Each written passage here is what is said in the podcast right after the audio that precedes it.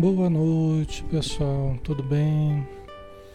Um grande abraço em todos que estão chegando. Sejam todos bem-vindos, tá? Vamos iniciar? Vamos fazer a nossa prece, né? Para começarmos o estudo da noite. Vamos fechar os olhos e nos interiorizar,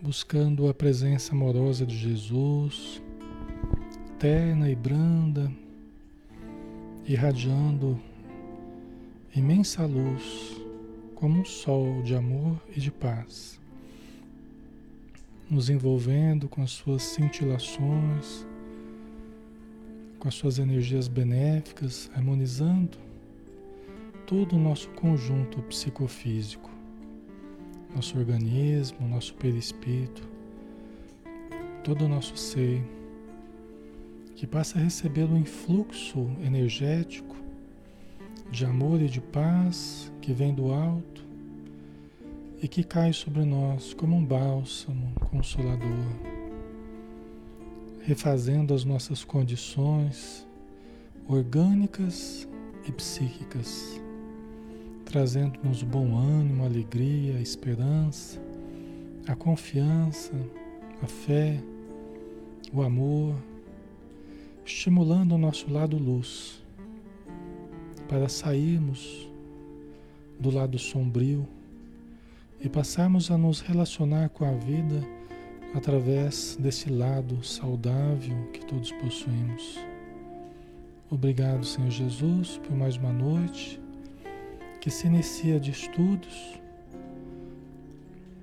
em que nós podemos nos conhecer melhor para nos harmonizar mais Abençoa todos os irmãos e irmãs, todos os espíritos necessitados na vida espiritual, que a espiritualidade possa atender durante os estudos todos aqueles que estão precisando de auxílio para superarmos as depressões, para superarmos as ansiedades, as tristezas, os desânimos e fazermos valer a tua presença, Senhor, a presença da paz em nossos corações. Que assim seja.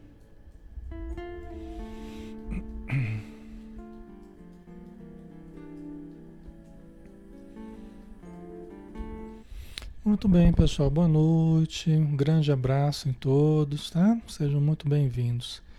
É sempre uma alegria a gente estar aqui com vocês estudando.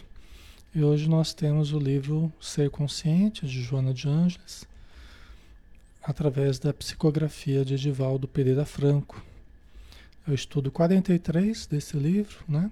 43 noites que nós estamos aqui realizando o estudo. Capítulo 4, nós estamos, né? Fatores de desintegração da personalidade. Olha só, fatores de desintegração da personalidade. Né? Um deles é a autocompaixão, que a gente deve terminar hoje, né? se tudo der certo.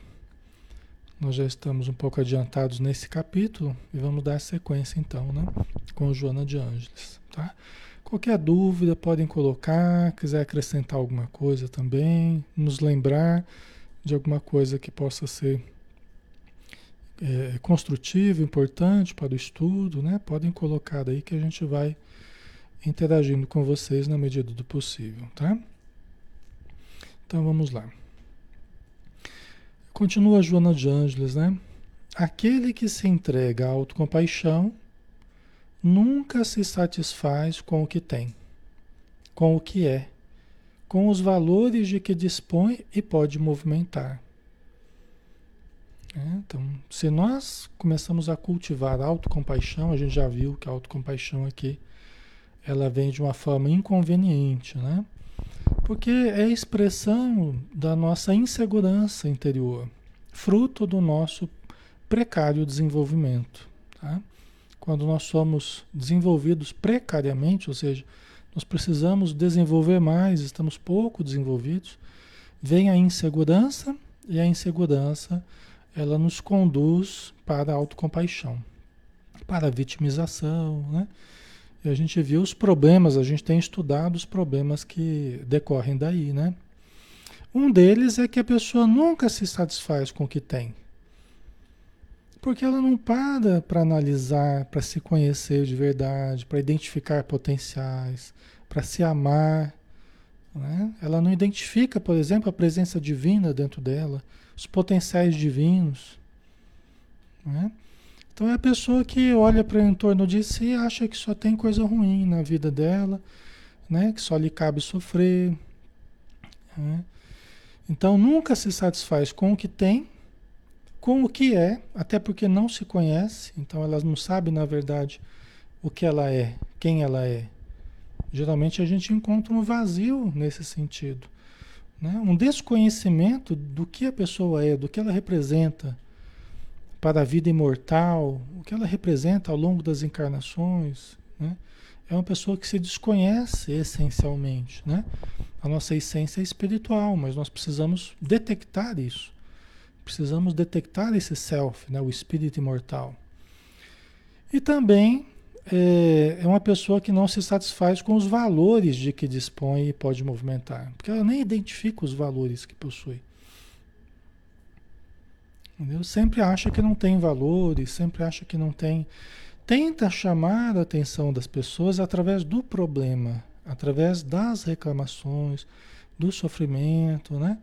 Porque ela não aprendeu o que pode interagir com as pessoas através dos valores que ela possui, das virtudes, e todo mundo tem virtudes. Né? Nós precisamos potencializar essas virtudes, mas todos nós temos um lado luz. Né? Temos um lado sombra e temos um lado luz também. Tá, pessoal? Todos nós. Não tem ninguém que só tem o lado sombra, né? Tá? Então, mas aí a questão de nós olharmos para dentro de nós, nos conhecermos mais, identificarmos as coisas boas que a gente possui dentro da gente, né? Então, todos nós precisamos fazer essa essa autodescoberta, né? OK? não raro, não raro, encontra-se mais bem aquinhoado do que a maioria das pessoas no seu grupo social. Às vezes a pessoa que reclama bastante, está sempre chorando, né? Sempre havendo o lado obscuro, é, insatisfeita com a vida, insatisfeita com tudo, né? Só que muito frequentemente ela tem condições melhores do que as pessoas que estão ao redor e que não estão reclamando. Entendeu? A diferença? Vocês estão entendendo o perfil? E aqui nós não estamos falando de alguém especial, tá? Nós estamos falando de um perfil psicológico. Né? É um dos problemas que a gente pode cair. Tá? Nós não estamos falando diretamente de ninguém aqui, tá? Não se ofenda. Não se ofenda, né? Porque nós não estamos querendo chamar atenção para ninguém aqui. Mas é um perfil psicológico que vai se evidenciando, né? E esse perfil que a Joana está falando, ele vai cultivando problemas para si, né? O Rafael Gouveia colocou, né? Nunca reclamar, só agradecer. É uma das características, né? Porque a pessoa está sempre reclamando ao invés de agradecer. Nós deveríamos realmente estar sempre agradecendo. Né? Mas a nossa cegueira nos faz não enxergar o, o, os recursos que nós possuímos. Né? E às vezes nós estamos muito mais aquinhoados é, do que as pessoas ao nosso redor. Né? Nós estamos contando com mais recursos né? de todo tipo. Tá? Mas a nossa cegueira às vezes não detecta isso. Né? Nossa cegueira espiritual, né? Certo? Ayara, são pessoas que invejam outros, mas nunca vestiram os mesmos sapatos. É uma das possibilidades também, tá? É uma das situações que, que fazem parte desse quadro. Nós vamos estudar a inveja também, especificamente, tá? Mas é também, pode, pode acontecer isso aqui também, tá? Você quer o, os benefícios do outro, mas não quer sofrer o que o outro sofre. Ou passar pelo que o outro já passou para conseguir aquilo que ele tem, né? Então é verdade. Ok. No entanto, reclama e convence-se. pessoa se convence mesmo, né? Convence-se da desdita que imagina. Olha como a Joana coloca isso aqui, né? A pessoa reclama e ela vai se convencendo a si mesma de que realmente ela é uma pessoa muito desditosa. Né? Realmente é uma pessoa muito desditosa, uma pessoa muito infeliz. E que só lhe cabe sofrer mesmo, porque ela veio para sofrer pelo jeito, Deus não está querendo ajudá-la, né? Então a pessoa vai se convencendo dessa, desse conceito que ela criou sobre si mesma, da vida, né? né? Então convence-se da desdita que imagina, que é só na imaginação dela que está acontecendo. É uma pseudo-aflição, como diz Joana de Anjos. Ela não está tá passando realmente por um momento aflitivo. Ela está criando a própria aflição. Ela está criando o próprio sofrimento, né? Encarcerando-se no sofrimento e exteriorizando o mal-estar à volta, que contamina as pessoas que o cercam ou que se lhe acercam. Né? Tá? Então é lógico que no seio da família fica difícil. Muitos parentes me falam, Alexandre, meu, familiar é muito negativo, como é que eu faço? Seja positivo. Né? O meu filho, muito pessimista, como é que eu faço? Seja otimista. Né? Nós não temos como mudar o outro, nós temos como aprimorar a nós mesmos. O outro pode nos ver, né, principalmente pai e mãe, né, pode observar e, e tirar algum proveito disso. Não é? Como diz Paulo de Tarso, mas tu foge a estas coisas, né? Foge a esse comportamento. Se você vê que está entrando nisso, vamos sair disso rapidinho, né? Parando de, de reclamar, né? Tá? Certo? Porque é, é, as palavras, elas têm força, né? As palavras, elas irradiam o magnetismo, né? Que vai impregnando os sons que nós emitimos, a força viva, né? as forças criativas ou destrutivas que a gente exterioriza. Né? Então a pessoa que fica lá né, cultivando essa queixa, essa reclamação, ela vai exteriorizando forças destrutivas no, na própria casa, no próprio ambiente, em torno das pessoas com as quais ela convive. É como se a gente começasse a trazer lixo para dentro de casa. E vai trazendo lixo, vai acumulando lixo. No quarto, na sala, na cozinha, na sala de estar. No, né?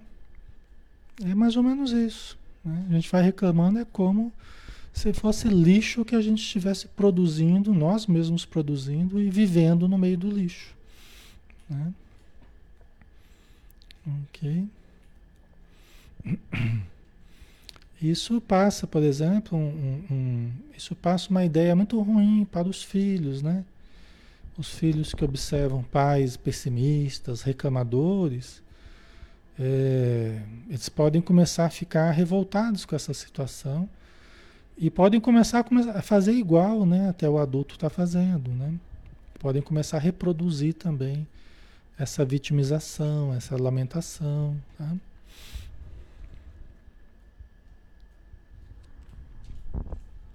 Certo? Às vezes a gente encontra filhos, né? Às vezes até netos, né? Que em função de, de se depararem com pessoas tão difíceis assim, até para a pessoa se manter saudável, às vezes cria uma distância estratégica.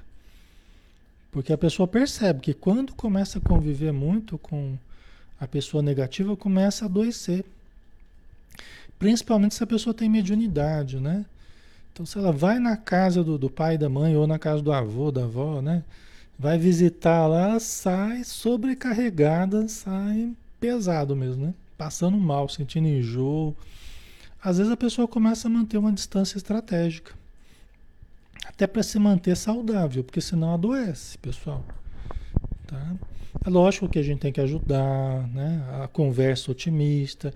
Quando você vai na casa da pessoa, já vai orando já. Já vai, Senhor, me ajude, ajude os meus familiares me dê proteção, ajude o ambiente deles, tal, né? Que os bons espíritos me amparem lá. Quando con consegue convencer o pessoal da casa, né, os familiares, a fazer um evangelho, fazer uma leitura, aí já vai ajudando, né? Já vai ajudando. Pelo menos uma vez por semana, vai lá visitar, mas sob a luz da oração, né? Porque senão a pessoa passa mal. Né? Então a gente pode continuar e deve ajudar sim, né? Mas em determinados casos, quando não se tem a condição, às vezes precisa manter uma certa distância no sentido de se proteger, tá? Porque senão acaba adoecendo mesmo, né? E às vezes a pessoa tem família para cuidar, tem marido, filhos, tem, né? Mas cada caso é um caso e tem que ser analisado individualmente, né? Tá?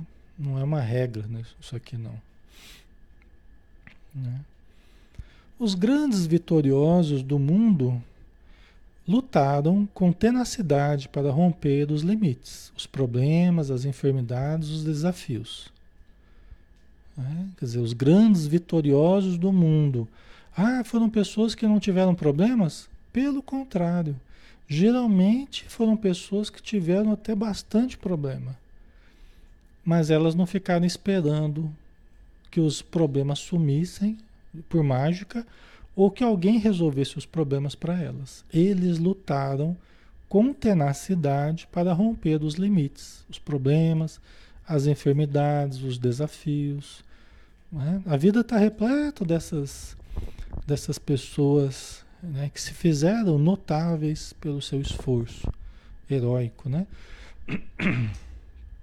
que é um potencial que é um potencial de cada um de nós, todos nós, todos nós temos.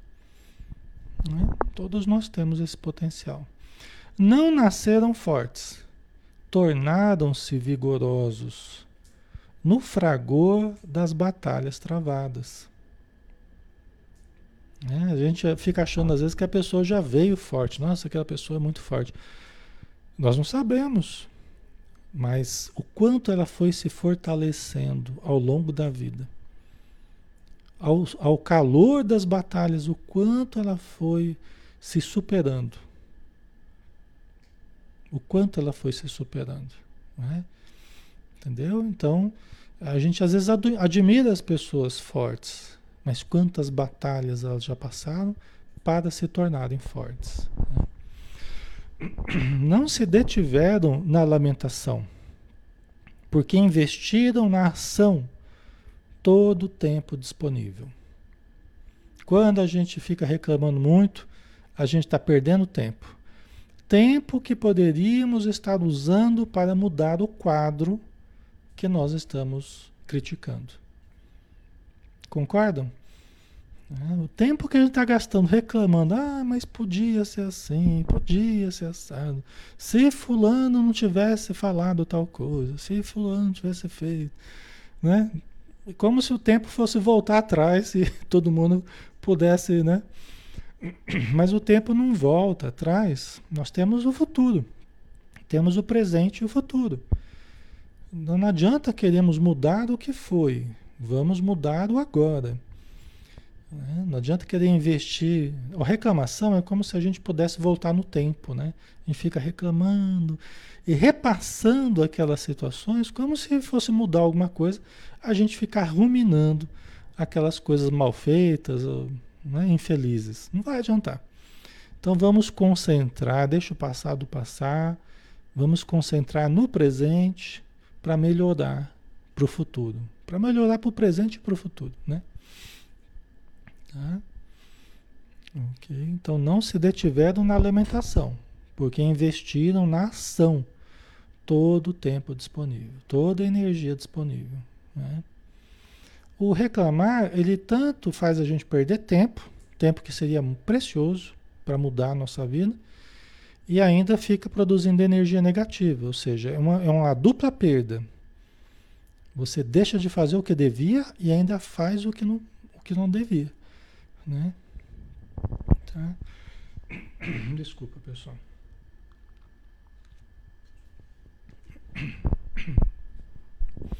Certo? A coisa boa é que todos nós vamos poder mudar tudo. ao longo do tempo, né? Não é, não passa de mágica. Mas a notícia boa é que tudo poderá ser refeito, tudo poderá ser transformado, tudo poderá ser modificado para melhor, resolvido, diluído, reconstruído, mas não necessariamente nessa vida. Algumas coisas nessa vida. Algumas coisas hoje, amanhã, mês que vem, o ano que vem, algumas coisas ao longo das encarnações, mas tudo poderá ser reconstruído. Não tenha nada que esteja perdido irremediavelmente. Nada, nada, nada. Nada. Tudo, absolutamente tudo. Você abortou? Tem solução. Você um dia se suicidou, ou nessa vida se suicidou? Tem solução também. Para o futuro, soluções vão surgir. Tratamentos, reencarnação, tudo isso vai acontecer. Matou alguém? Também tem solução. Roubou? Também tem solução. Para tudo há solução. É lógico que nós não devemos fazer nada disso, né?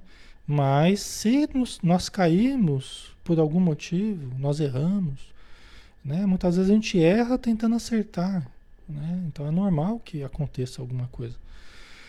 Mas tudo pode ser mudado com o tempo. Não tem ninguém que vai estar perdido, que não tem mais jeito, é, que aí a pessoa começa a se entregar mesmo ao mal, se entregar, ao... não tem nada. Nada que não tenha jeito. Tudo tem jeito, tá? Somos todos filhos de Deus e Deus reserva a todos nós um futuro radiante, um futuro luminoso, um futuro pleno de realizações.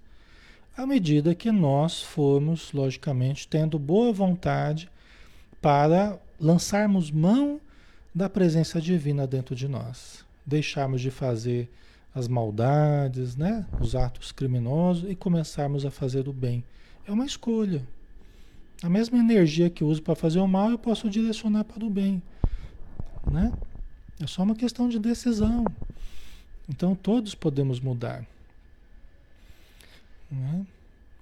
Eu estou falando para vocês que estão encarnados, mas estou falando também para um monte de espírito que está ouvindo nesse momento. Entendeu? Um monte de gente que está achando que não tem mais jeito, né? perdeu a vida.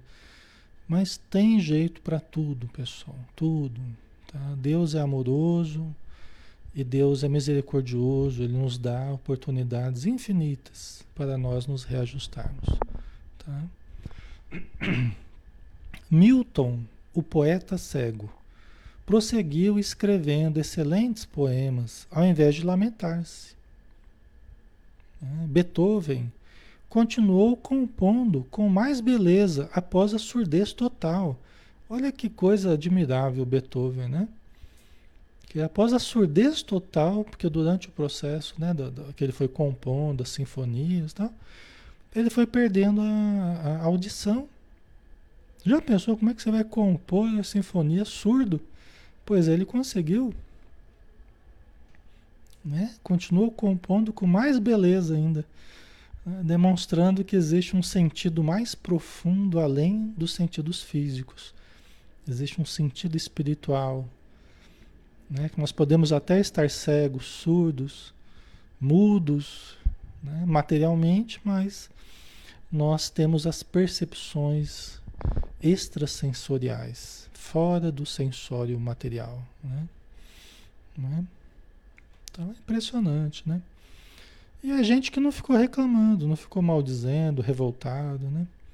Chopin, tuberculoso, deu seguimento às músicas ricas de ternura, entre crises de hemoptises. Quer dizer, Chopin estava lá com tuberculose, tossindo sangue e compondo, compondo as músicas cheias de ternura.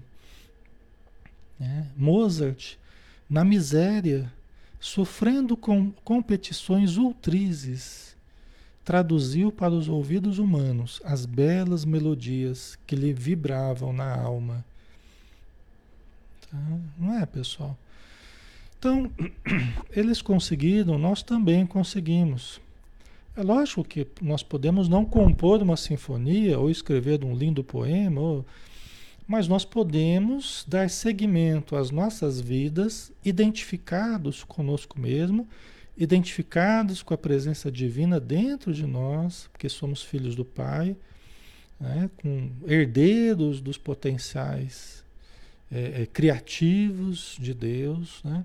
E podemos na nossa casa, podemos na nossa cidade, na nossa comunidade, na nossa casa espírita, no nosso templo, seja ele qual for, né? na vida em sociedade, com a mediunidade, nós podemos é, é, cessar as reclamações ao máximo e canalizar essa força para gerar obras de benemerência, obras de amor, de socorro, de beleza na arte também, se nós tivermos alguma arte, a pintura, a dança, a música, né? O que nós pudermos é, cultivar, né? Para engrandecer o senso estético nosso e da comunidade ao nosso redor, né? Dos nossos irmãos seres humanos. Tá? Então, exemplos não faltam, né? Epíteto, escravo e doente, filosofava, estoico, heróico, né? Estoico é heróico, né? Demóstenes, gago, isso na Grécia, né? Recorreu aos seixos, às pedras da praia, né? As, as pedrinhas da praia, colocando-os sob a língua para corrigir a dicção. Olha que coisa, né? Demóstenes, né? Ele, ele tinha gagueira, né? Então ele mesmo fez uma terapia com ele lá, colocou umas pedrinhas na boca para tentar corrigir e conseguiu, né? Steinmetz, aleijado, contribuiu para o engrandecimento da química. Né? Tinha dificuldades para se locomover, mas a sua inteligência estava ali pulsante, não se entregou, né? E ajudou enormemente no, na química, né? Franklin Roosevelt, vitimado pela poliomielite, tornou-se presidente da América do Norte e colaborou grandemente para a paz mundial durante a Segunda Guerra. Já pensou? Pensou, né? é, estava ali com dificuldades de locomoção, né? Tinha sido vitimado pela, pela poliomielite, né? Mas ajudou como presidente do, dos Estados Unidos, ajudou muito para a paz na Europa, né? Na Segunda Guerra. É, Ellen Keller, cega, surda e muda, comoveu o mundo com a sua coragem Cultura e amor a Deus, ao próximo, à vida e a si própria. Né? Então, são os exemplos é, é, inesquecíveis que a história registra e servem de inspiração para todos nós. Vocês devem ter exemplos aí perto de vocês. Às vezes o vizinho, às vezes o vizinho é um grande exemplo. Às vezes um parente de vocês, um amigo, né? Alguém que vocês ouviram falar que está lá sofrendo, está lá acamado, doente, mas aquele exemplo de resignação, aquele exemplo de coragem, de alegria até. A gente lembra de Jerônimo Mendonça, né? É, Jerônimo Mendonça, que, que foi aquele divulgador do Espiritismo, palestrante. Eu assisti palestra dele o famoso gigante deitado, né? O gigante deitado, que, que corria o, o Brasil fazendo palestra no, numa Kombi, né? Ele, ele viajava de Kombi, ele só podia ficar deitado. Ele não podia sentar nem levantar, ele teve um problema degenerativo, né? E ele fazia palestra com o microfone assim, deitado na cama com o microfone em cima dele. E a gente não parava de rir na palestra dele, porque ele fazia todo mundo rir o tempo todo. Tinha uma voz poderosa, tinha uma presença carismática, né? Uma vez, o, o, o gigante deitado, né? O Jerônimo Mendonça, né? É... O Jerônimo Mendonça, ele se correspondia com Chico Xavier, né? Eles eram espíritas, ambos, e né, trocavam cartas, né? E ele havia é, dito ao Chico que ele estava doente. E Chico foi visitá-lo. Né? Quando ele adquiriu a, a, a doença degenerativa tal, o Chico foi, foi visitá-lo. Né? E chegou lá, o Chico percebeu é, o problema dele. Chico, na percepção é muito grande, mediúnica, né? a visão que ele tinha tudo mais. O Chico foi conversar, falou assim, Jerônimo, é, você está morrendo, porque o Jerônimo estava muito mal, né? Ele estava, estava, a situação dele estava bem difícil, né? É, organicamente, né? Aí ele falou, Jerônimo, você está morrendo de coitadinho. Aí ele falou, mas como assim, Chico? Estou morrendo de coitadinho, né? Estou aqui nessa situação. Eu não queria estar tá assim, não sei o quê. Aí o Chico, você está morrendo de coitadinho. Porque todo mundo que vem aqui te visitar, por mais que te ame, olha para você e fala assim, coitadinho do, do Jerônimo. E quando a pessoa fica cultivando essa piedade assim, né, que não é produtiva, só fica no coitadinho, na verdade acaba envolvendo você em vibrações muito ruins. Isso está prejudicando a sua saúde. Muito interessante, porque o Jerônimo Mendonça, depois disso, ele não deixava mais as pessoas ficarem perto dele tristes. Então eu sempre fazia as pessoas sorrirem, né? Passava otimismo, passava esperança para que as pessoas não não envolvessem com a vibração negativa dela. Né? Foi uma estratégia muito boa dele, né? Funcionou, né? Ele viveu bastante, produziu bastante, construiu obras através da venda de, de, de CDs, né? De, de, acho que na época da fita cassete, coisa assim, né? Então é isso, né? Se a gente fica só chamando a piedade das pessoas, nós vamos nos envolvendo com essa teia de vibrações negativas que vão nos adoecendo cada vez mais. É a lei de ação e reação. A lei de ação e reação. Né? O Jerônimo Mendonça entendeu isso, né? E aí ele deixava as pessoas felizes, alegres, otimistas, né? E aí elas não, não irradiavam essa energia para ele, né? Tá? Ok? Quando se mantém a autocompaixão, extermina-se o amor, não se amando nem tampouco a ninguém. Aí ela voltou aqui para teoria mesmo, né? Para o conceito, né? Olha que importante. Quando se mantém a autocompaixão, parece amor, né? Parece amor, né? Ah. Quando se mantém a autocompaixão, extermina seu amor. Porque a pessoa que fica se vitimizando, muito apiedada de si mesma, ela não está se amando ela está deteriorando as forças dela. Não é? Não é isso que a gente está estudando? Ela vai se prejudicando. Ela não está nem se amando, nem amando a ninguém. A gente confunde a coisa, né? Mas o amor é fruto da, do, do, da energia saudável, né? Quer dizer, na atitude amorosa de verdade, nós vamos irradiar a energia saudável. Não a energia doentia. E nós vamos, nós vamos extrair do outro, nós vamos evocar no outro também a energia saudável, não a energia doentia do outro. Entendeu? O amor ele faz isso. Ele tira o melhor de nós, né? Ele evoca o melhor de nós e também o melhor das pessoas. É o lado luz que eu estou ativando, encontrando com o lado luz que eu evoco nas pessoas. Né? É o namastê, né? O Deus que há em mim, saúde o Deus que há em você, né? É assim o namastê? Né? O lado luz que há em mim, saúde o lado luz que há em você. Né? E isso é saúde, isso é equilíbrio, isso é harmonia, isso é expressão do bem. Né? Ok. O homem tem o dever de aprofundar meditações em torno das aflições e dos seus problemas, a fim de os superar. Então veja bem, por que, que ela está pontuando isso aqui nesse momento? Né? Ela está tá distinguindo as coisas, até como ela já fez no começo do tópico.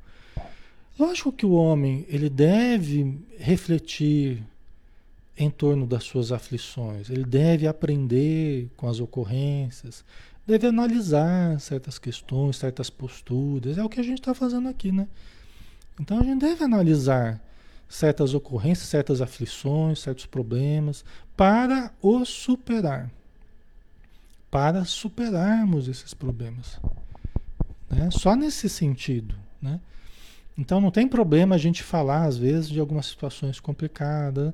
Nós não devemos é ficar cultivando isso, essa atitude negativa no dia a dia. Então, isso já vai para o lado da, né, da vitimização, onde a gente fica se comprazendo no mal. Aí é diferente. Aqui a gente está analisando, a gente está entendendo, conhecendo, identificando, né, para que possamos mudar, tá? Ok. O desenvolvimento saudável do ser psicológico impele-o, né, quer dizer, conduz ele à confiança e o induz à atividade para a aquisição do sentido da vida, da sua finalidade. Tá? O que, que tem a ver isso aqui com o contexto, né?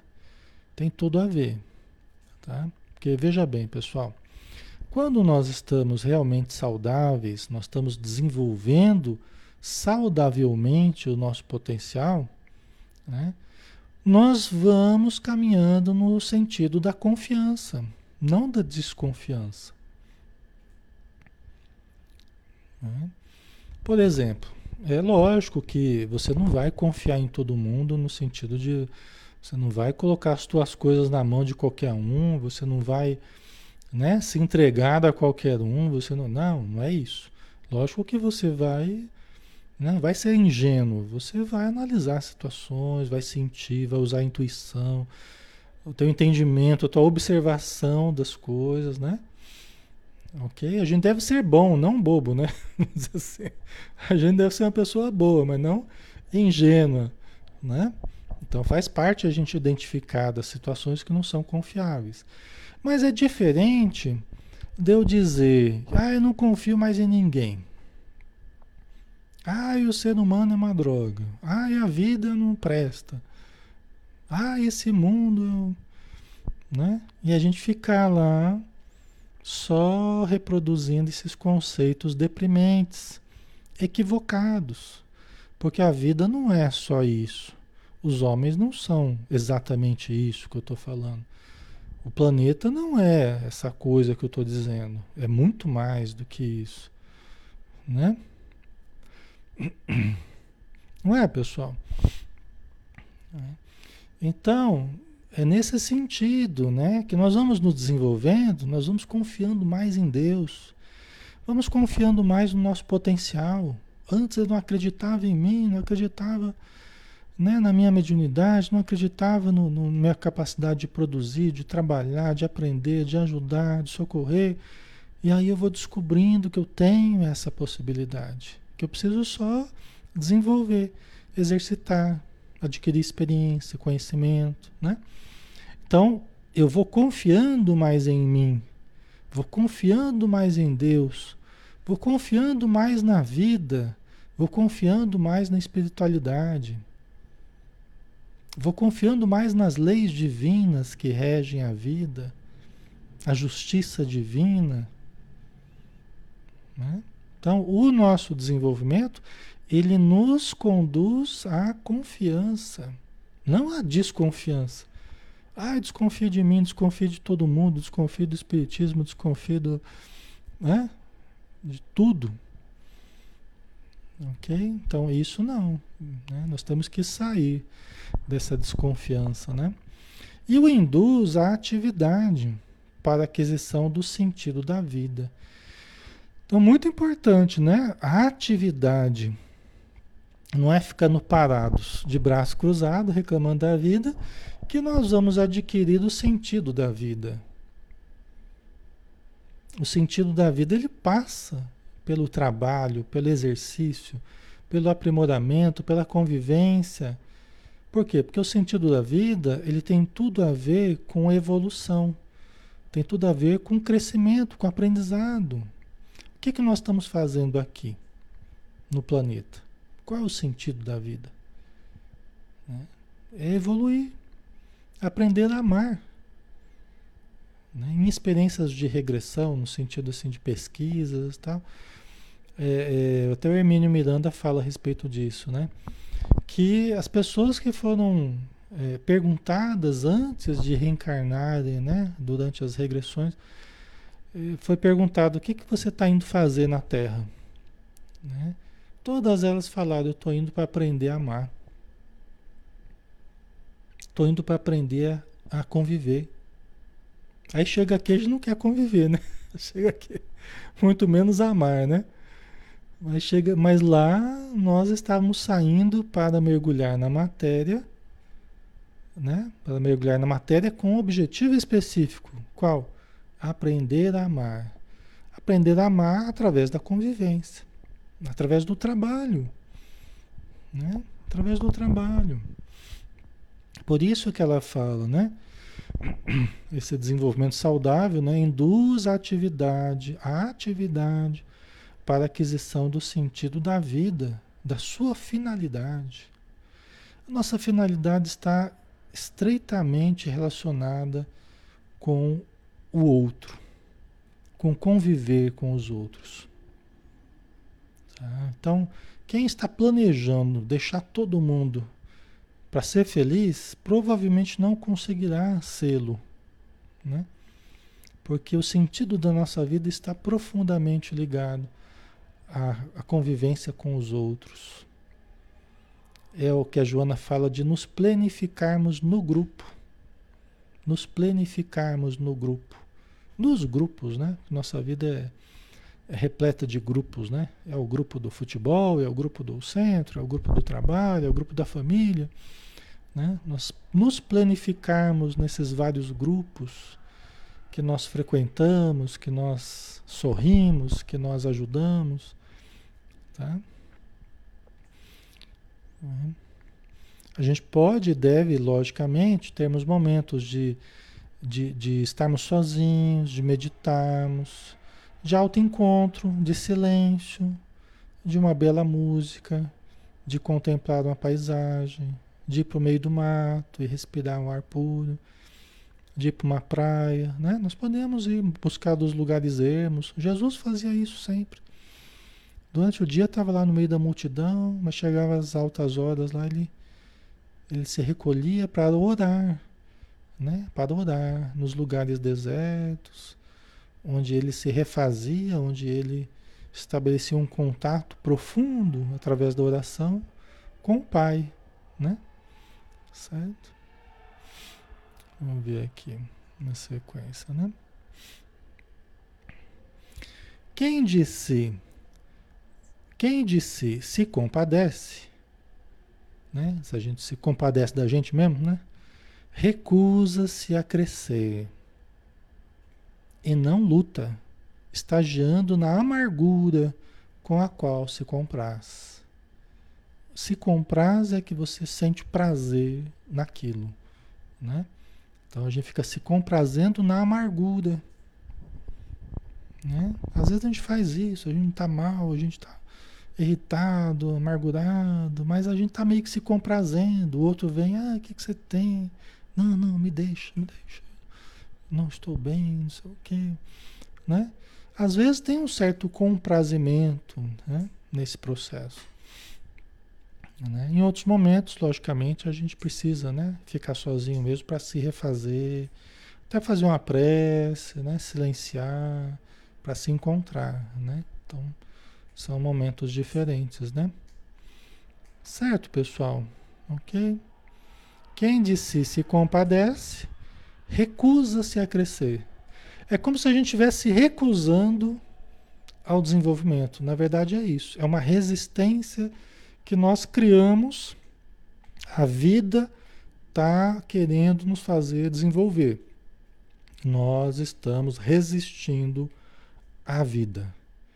Né? Como é que a gente faz isso? Ficando reclamando, se vitimizando, se compadecendo. Né? Evitando lutar. Né? É, por quê? Por acomodação. Eu já falei, né? A gente já conversou sobre isso. A gente se acomoda.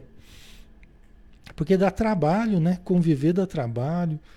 É, uns suportarem os outros, conviverem com os outros, isso tudo dá trabalho. Mas é o trabalho, como a gente viu, é o trabalho que vai nos fazer desenvolver. Né? Não são as áreas que a gente já está bem, são as áreas que a gente precisa desenvolver, que é o nosso maior desafio. Né? E geralmente a gente foge das áreas que a gente não vai bem.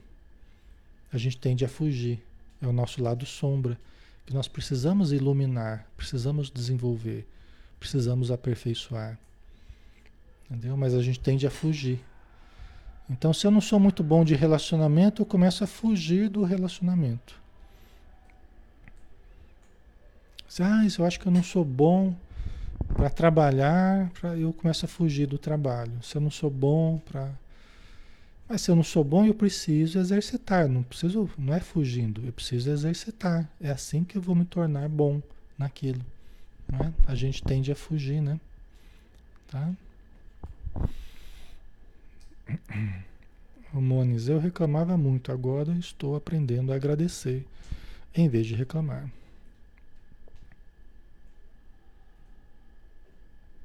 Eu me lembrei de uma coisa, um palestrante uma vez falou assim: Antes eu era muito indeciso. Agora eu não sei se eu sou ou não sou. ou seja, continuo indeciso. Antes eu era muito indeciso, agora eu não sei mais se eu sou ou não sou. Ai, ai. Continuo indeciso, né? A gente vai melhorando, né, pessoal? Com esforço, com exercício, a gente vai melhorando, né? Enfrentamento das situações, né? Fator de desintegração, como a gente viu né, no, no título lá do capítulo, fatores de desintegração, né, autocompaixão. Fator de desintegração da personalidade. A autocompaixão deve ser rechaçada sempre e sem qualquer consideração, cedendo espaço mental para os tentames que levam à vitória a saúde emocional e a harmonia íntima. Né? Então, a autocompaixão é um fator de desintegração da personalidade. Né? Vai destruindo a nossa personalidade. Lembrando que a personalidade é, não é exatamente o comportamento nosso. A gente mistura, ah, a pessoa tem uma personalidade forte, né? um humor. A gente relaciona muito com o humor, como o jeitão da pessoa. Nessa visão transpessoal, personalidade é a, a estrutura da vida atual. É muito mais profundo. Por quê? Porque é a vida atual que nós estamos vivendo. Né? É a personalidade atual. Né? São todas as coisas que fazem parte da minha vida. É a minha estrutura atual. E veja que a autocompaixão é desintegradora da personalidade. Ou seja, vai desintegrando a, a, a, estrutura atual dessa vida que eu tenho. Mas como é isso, Alexandre? Não entendi. Como é que faz essa desestruturação? Olha, eu começo a, a, a, que nem a gente falou, a gente começa a se isolar das pessoas, começa a ver o mundo de forma negativa, começa a fugir do, do mundo, né? começa a produzir muita energia negativa pela reclamação. Né? Então isso vai desintegrando a nossa vida atual, a nossa personalidade atual. Né? Personalidade, assim, cada existência nós estruturamos uma personalidade. Né? Eu estou nessa vida personalidade Alexandre, né? com tudo que compõe essa personalidade. Tá? Aí nós temos a individualidade, o espírito imortal. Quem é o espírito imortal? É a soma de todas as personalidades que nós já fomos.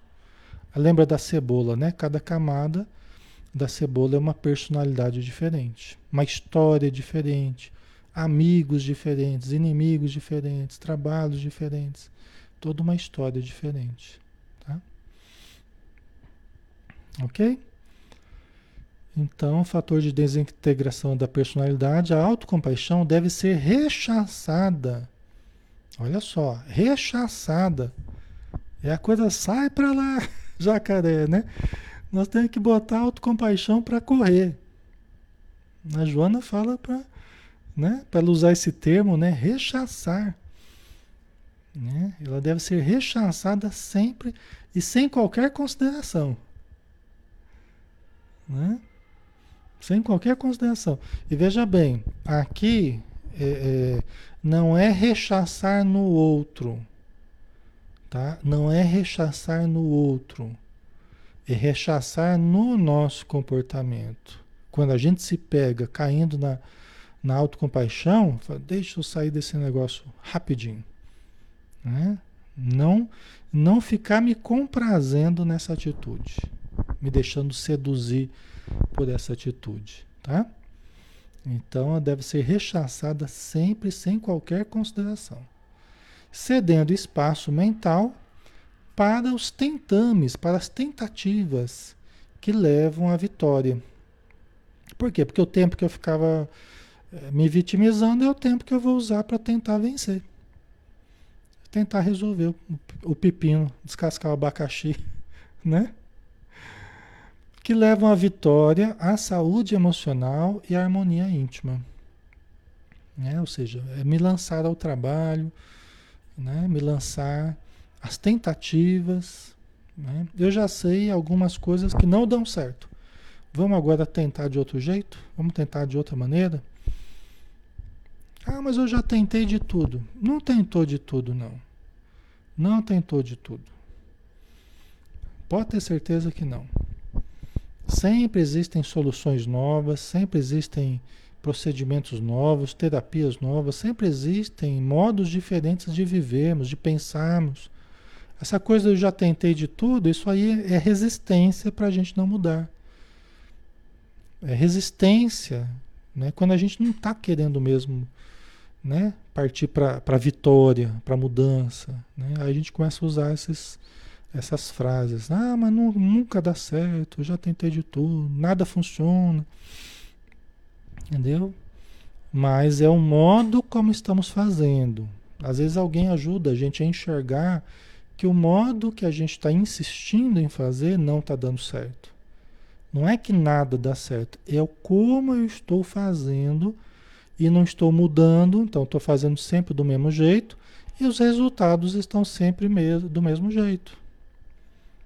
Entendeu? Como é que vai ser um resultado diferente se eu estou fazendo sempre tudo igual? É, não tem terapia sem mudança, não tem melhoria sem mudança, entendeu? Então não dá para a gente fazer sempre tudo igual e esperar resultados diferentes, certo? Às vezes a gente consegue. É, é, então, pessoal, é, desculpa, pessoal, é que é assim. Deixa eu explicar. Desculpa, é que assim, no, no, na galeria onde eu trabalho, aqui é uma galeria, por isso que quando fecha, feriado, assim, eu não tenho nem acesso à minha sala, a sala onde eu atendo, onde eu faço os estudos tal. É, essa galeria tem um bar tem um bar que fica que, que dá para a rua, né? No primeiro andar lá, e é pertinho daqui, não é muito longe. Então o pessoal dia à noite assim, às vezes o pessoal se reúne para para tomar umas e outras e esses gritos aí é euforia lá no tá? Acho que vocês estão ouvindo esses barulhos aí, tá? Não é espírito não, hein? É encarnado mesmo. Desculpa, né? Mas é o barulho aqui que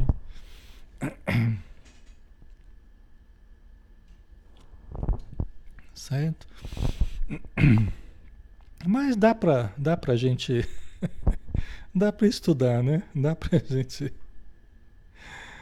Ai, vocês estão com o ouvido bom, hein? Uma coisa boa já, vocês estão ouvindo de longe, viu? Vocês estão ouvindo bem. Graças a Deus, né? O ouvido está funcionando.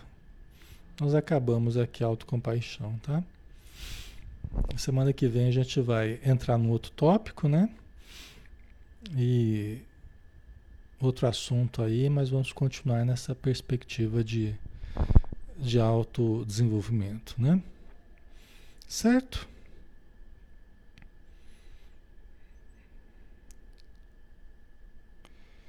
Então vamos lá, vamos fazer a prece, né? Para a gente para a gente se despedir, né? Senhor Jesus, obrigado por tudo, obrigado pelo nosso corpo, que é o corpo mais apropriado para o meu espírito neste momento, nessa encarnação. Que eu possa cuidar dele com carinho, com respeito, com dedicação, com verdadeiro amor, para que ele consiga me manter vivo o máximo de tempo possível. Obrigado, Senhor, pela família que nos dá a oportunidade do aperfeiçoamento, da convivência afetiva, das trocas, dos jogos, dos carinhos, que nos dão a oportunidade de exercitar o afeto, a convivência, as diferenças, aprendermos a amar, aprendermos a dar atenção e tantas outras coisas que fazem parte da nossa vivência familiar. Obrigado pelo trabalho em que nós podemos exercitar o auxílio ao próximo, o auxílio à sociedade, cooperando para o desenvolvimento das instituições, das comunidades, dos grupos sociais que nós pertençamos, onde nós aprimoramos qualidades, aprimoramos potenciais, desenvolvemos conhecimentos e habilidades que usaremos em outras vidas, inclusive no plano espiritual. Obrigado, Senhor, pela religião que nos dá a oportunidade da convivência fraternal com ideais superiores, em que nós somos agraciados por vibrações tão doces, tão saudáveis, tão harmoniosas, que vêm da espiritualidade em nossa direção. Como a nos dizer, prossigam, irmãos prossigam firmes no ideal, aprendendo e exercitando o amor. Que um mundo muito mais harmonioso aguarda todos aqueles de boa vontade que perseverarem no bem, no amor e na caridade. Muito obrigado, Senhor Jesus, por tudo. Que as tuas bênçãos permaneçam conosco e que nós possamos permanecer contigo hoje e sempre. E assim seja.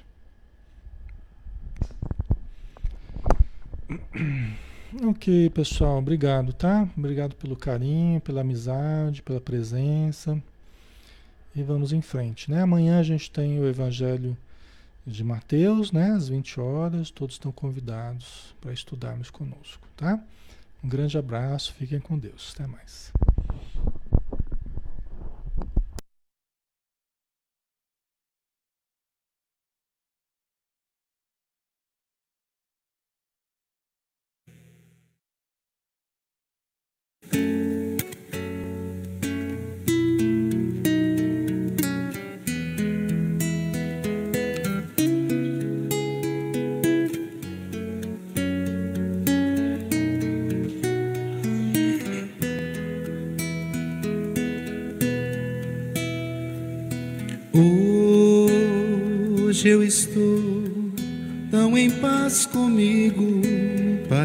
Até que não faz sentido o que eu tenho chorado, o que eu tenho sofrido.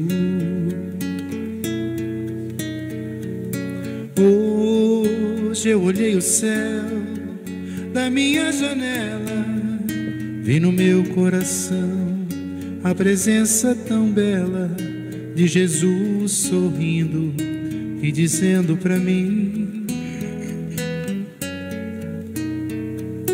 Vem, deposita em minhas mãos todos os seus problemas. Levante esse olhar, não chore, não tema, não perca essa fé que você tem em mim. Quem vem a mim se alimenta do pão da vida. Quem segue meus passos não sente as feridas, tem a paz que eu dou, é feliz enfim.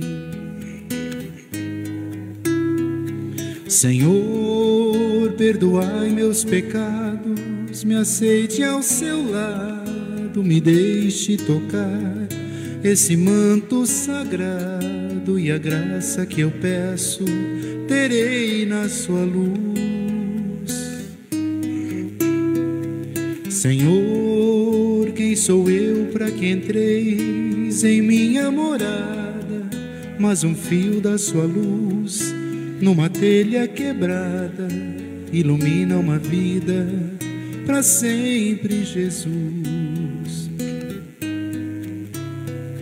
Senhor, consolai os que choram, curai os que sofrem, nas ruas, nos guetos, nos becos escuros, na chuva, no frio, sem teto e sem pão.